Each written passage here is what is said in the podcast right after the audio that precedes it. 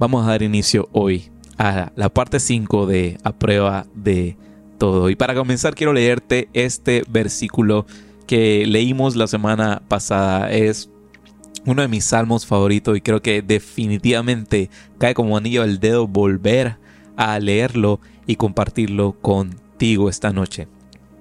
Acompáñame al Salmo 121 versos del 1 al 4 y dice de la siguiente manera.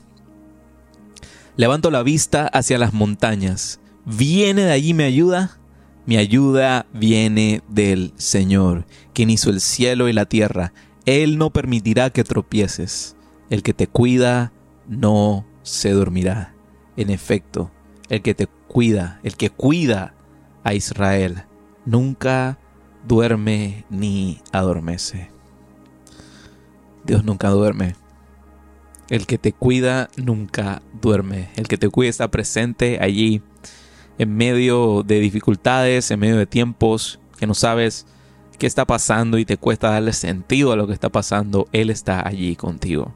Y definitivamente Dios, Dios entiende y sabe, no es indolente a lo que pasamos. Y Dios entiende que en esta temporada en la que vivimos, el caminar en sus pasos, el confiar en Él, es un reto, es un reto. Y día a día nos enfrentamos a diferentes retos que pondrán a prueba nuestra fe y confianza en el Señor. Y queda de nuestra parte el, el sacarle la punta, el, el afilar, el, el remendar, el reforzar aquellas capacidades de nuestro corazón y mente para poder ser a prueba de todo, a prueba de lo que venga. Y durante las próximas semanas y las anteriores hemos estado viendo exactamente eso, diferentes eh, consejos, eh, disciplinas, valores que podemos edificar y reforzar para eh, caminar en los pies de Jesús y vivir una vida tal como Dios nos anima a vivir. Y la semana pasada estuvimos viendo que una de estas virtudes que no puede faltar en nuestra vida para ser realmente a prueba de todo es la fe. Vimos algunos aspectos de ello, de la fe. Vimos que Jesús intercede por nosotros para que en medio de las situaciones difíciles de la vida, nuestra fe nunca decaiga, nunca flaquee y ciertamente pasaremos por situaciones difíciles, porque llegarán momentos en la vida en la que nuestra fe será puesta a prueba. Pero que a ese momento en el cual nuestra fe esté siendo puesta a prueba, en el ojo del huracán, en medio de la tormenta, no decaiga. Que tu barca no sea sumergida por las dificultades de la vida. Todo esto vimos que es algo que Dios hace a nuestro favor. Pero aquí quiero como escarbar un poco más en eso y, que te hagas la pregunta, ¿pero por qué? ¿Por qué Dios hace eso? ¿Por qué Dios actúa de ese modo sobre mi vida? Y la respuesta directa y sencilla a esto es que Dios le complace. A Dios le complace actuar en nuestra vida de tal manera debido a nuestros pasos de fe. Debido a nuestra fe, Dios mueve, se complace y actúa en nuestra vida.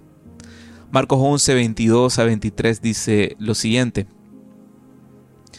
Entonces Jesús dijo a los discípulos, tengan fe en Dios. Les digo la verdad, ustedes pueden decir a esta montaña, levántate y échate al mar. Y sucederá. Pero deben creer de verdad que ocurrirá y no tener ninguna duda en el corazón. Nuestros pasos de fe no, no es que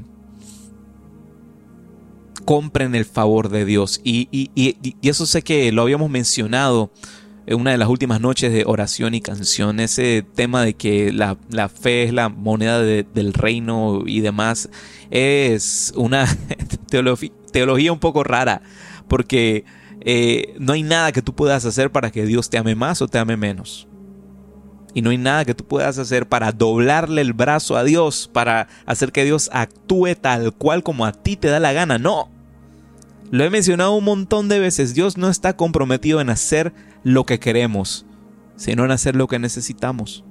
Porque ciertamente es nuestro Padre, nuestro papá que quiere lo mejor para nosotros, aunque a veces nosotros no lo comprendamos. El tema con la fe es que la fe cautiva, cautiva la atención de Dios. Y junto con su atención viene también su presencia. Y junto con su presencia viene también su favor. Dios actuará siempre conforme a su voluntad para nosotros.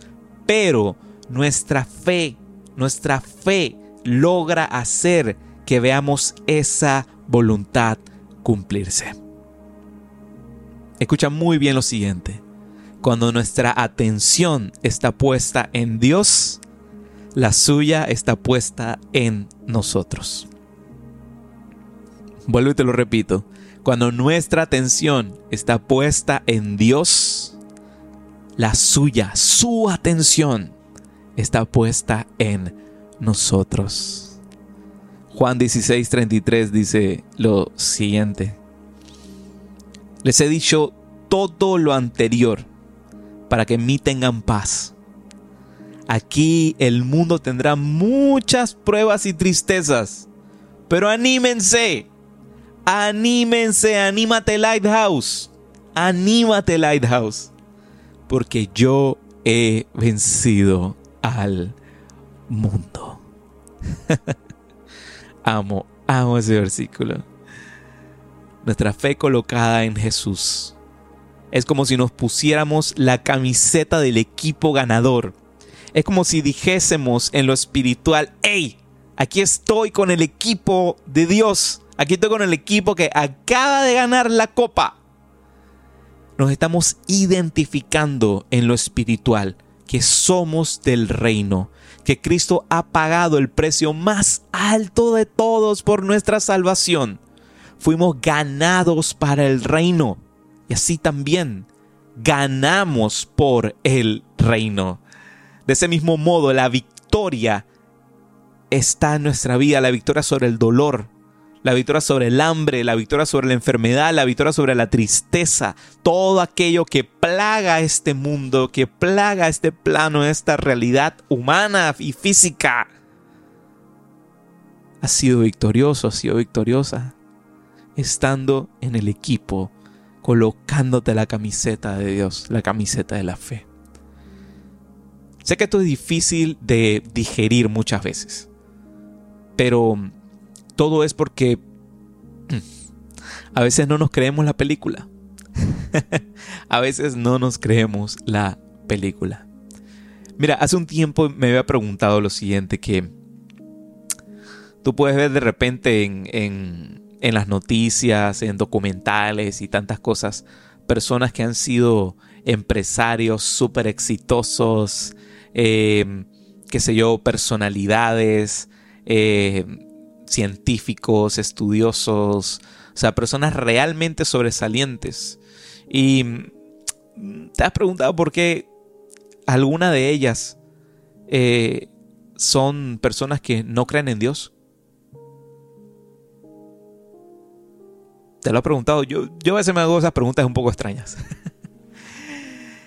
¿Y por qué personas que están ahí a los pies del altar, orando, intercediendo, ayunando y de todo, de todo, de todo, de todo, de todo, de todo, nunca ven un solo sueño cumplirse o, nunca se atreven a, a dar aquel paso de fe. Es por el simple y sencillo hecho que no se creyeron la película. No se creyeron la película. Puedes saber mucha Biblia puedes saber mucho texto, pero si no te has creído la película, no te has puesto ese papel de hijo e hija del Dios Altísimo y haberte atrevido a lanzarte al vacío creyendo en que Él lo hará, es porque no te has creído la película. Y, eso es algo para animarte esta noche. Créete la película. Créete la película. Cree que Dios puede hacerlo. Comienza por allí. Aunque no lo puedas ver todavía realizado, comienza creyendo que Él lo hará, que Él puede hacerlo.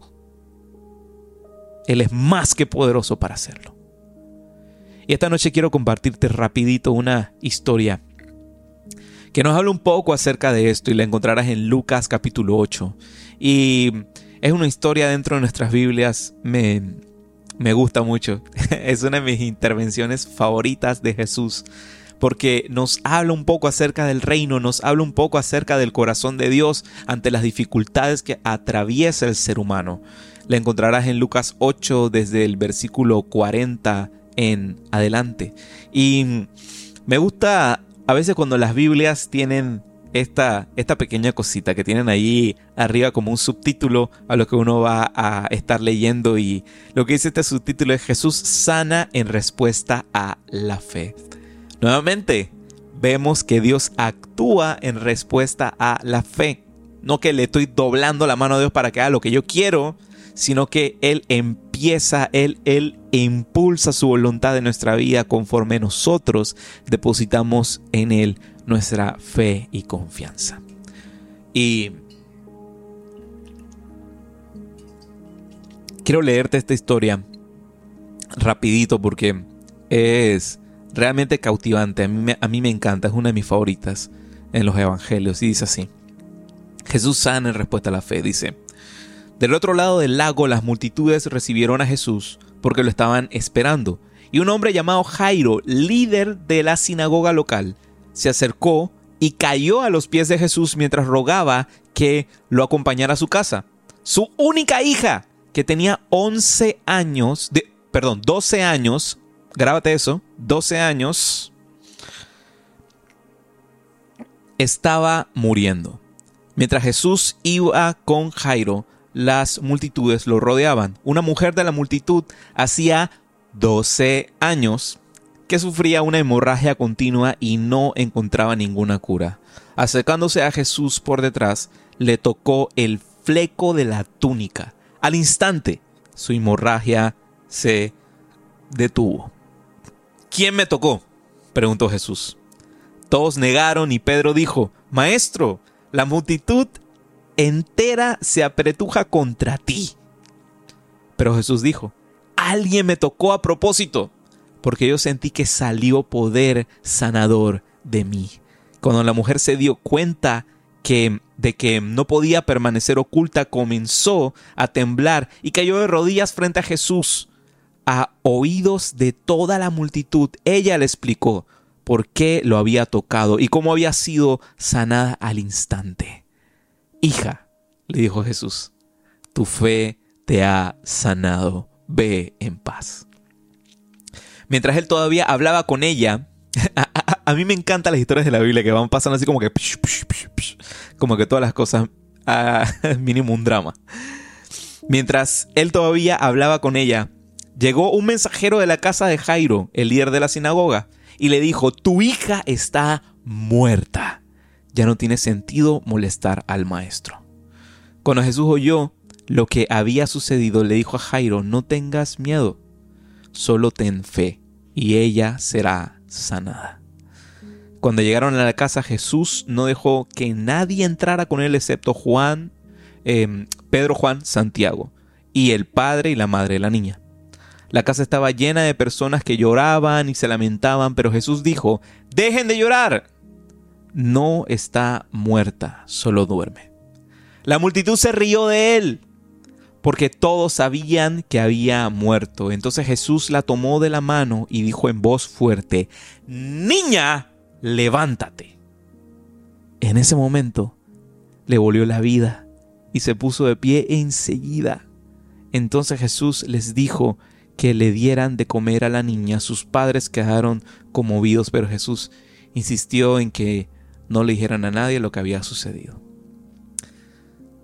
La Biblia nos habla de esta historia. Jairo, siendo este el líder principal de la sinagoga.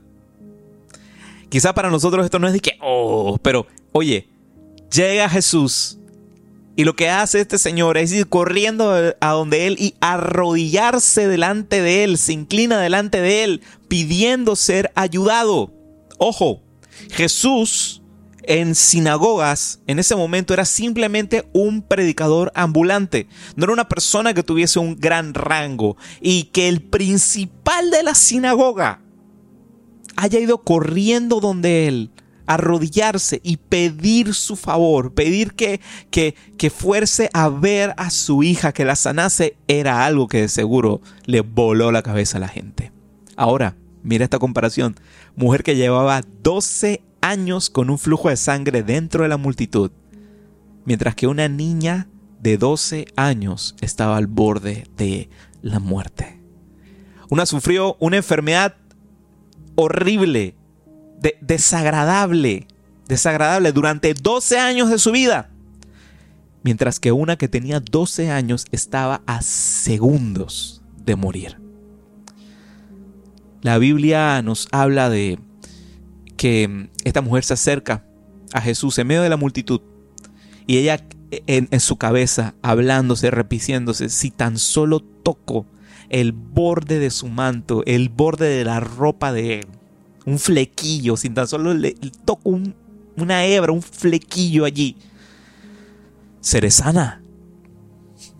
Y adivina qué pasó. Así ocurrió.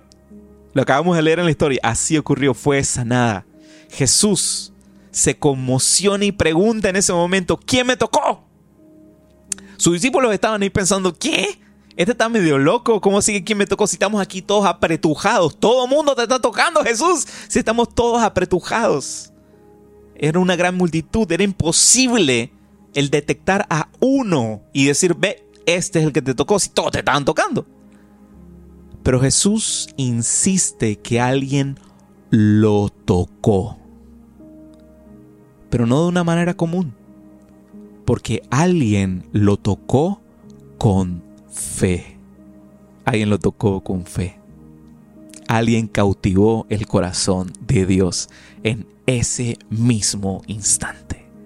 Luego sale adelante la mujer y em, responde a Jesús, sí, fui yo, estoy viviendo esta situación y mira, al momento que te toqué fui sana. Y Jesús simplemente responde, hija, tu fe te ha sanado, ve en paz.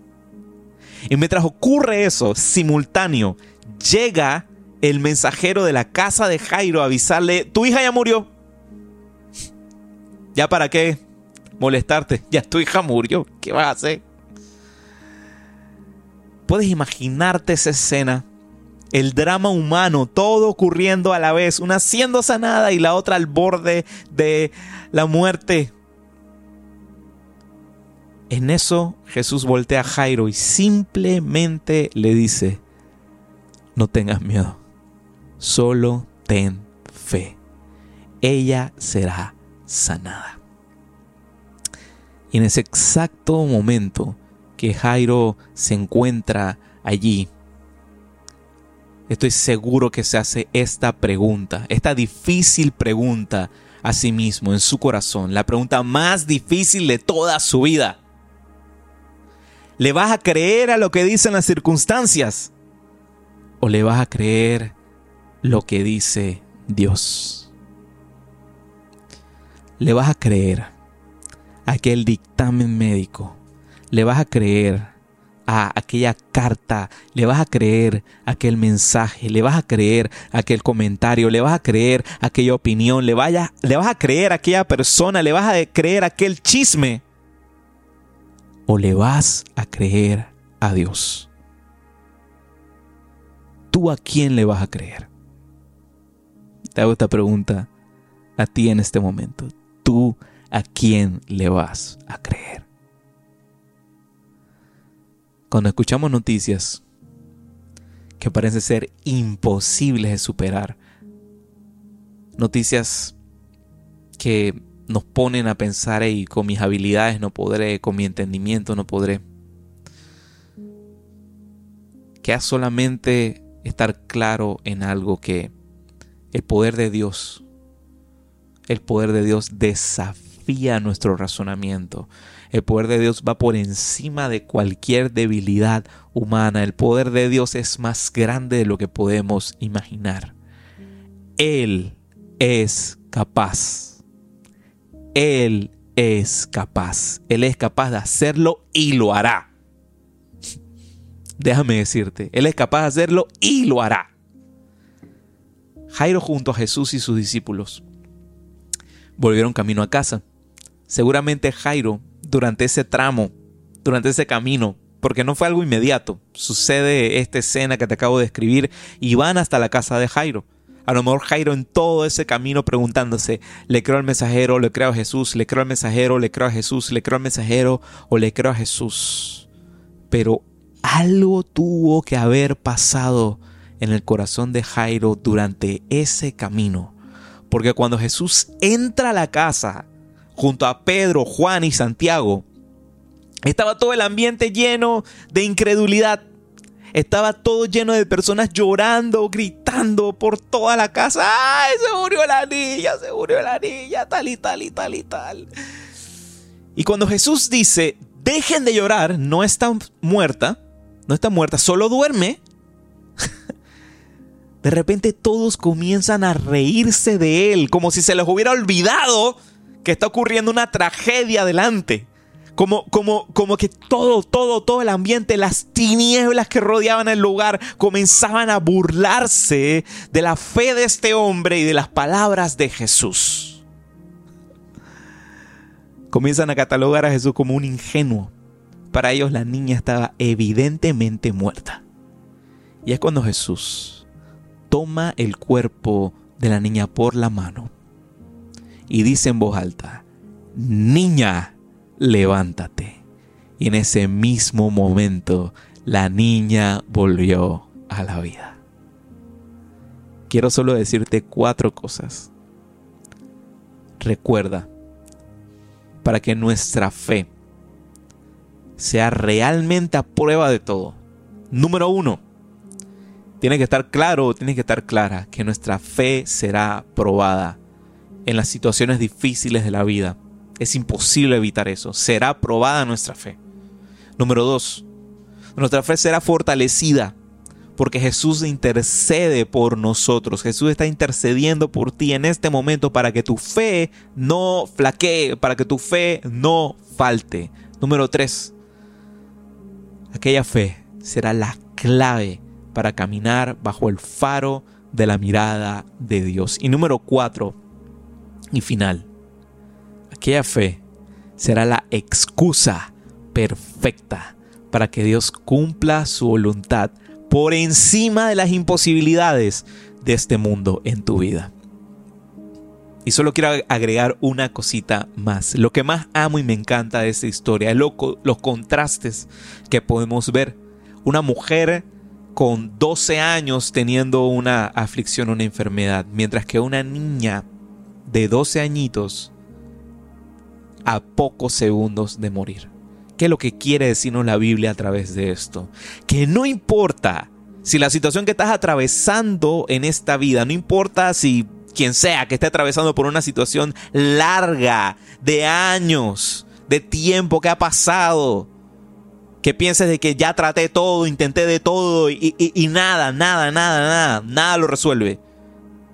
Y tampoco importa si eres alguien que acaba ahorita de tener su primer encuentro con Jesús, la primera vez que has escuchado ese nombre y que estés atravesando ahorita ya, ya, ya una situación. Ninguna de las dos situaciones es condicionante para que Dios haga un milagro maravilloso en tu vida, para que tu fe sea aquello que cautive el corazón de Dios. Nunca se llega demasiado tarde ni demasiado temprano a los pies de la cruz. Dios puede hacerlo y lo hará. Él está contigo y está fortaleciendo tu fe si pones tu fe en sus manos, si pones tu vida en sus manos para ser realmente a prueba de todo.